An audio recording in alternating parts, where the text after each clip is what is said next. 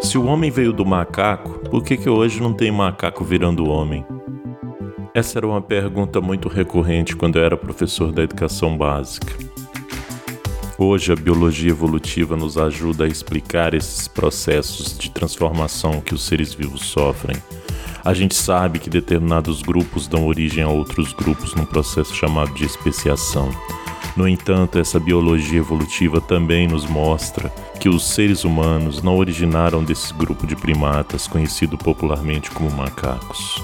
Então, o que a gente tem que fazer quando ouvir isso é dizer: primeiro de tudo, não viemos dos macacos, e depois, ainda que tivesse vindo, o processo evolutivo considera um longo período de tempo, então não se transforme em outra espécie da noite para o dia.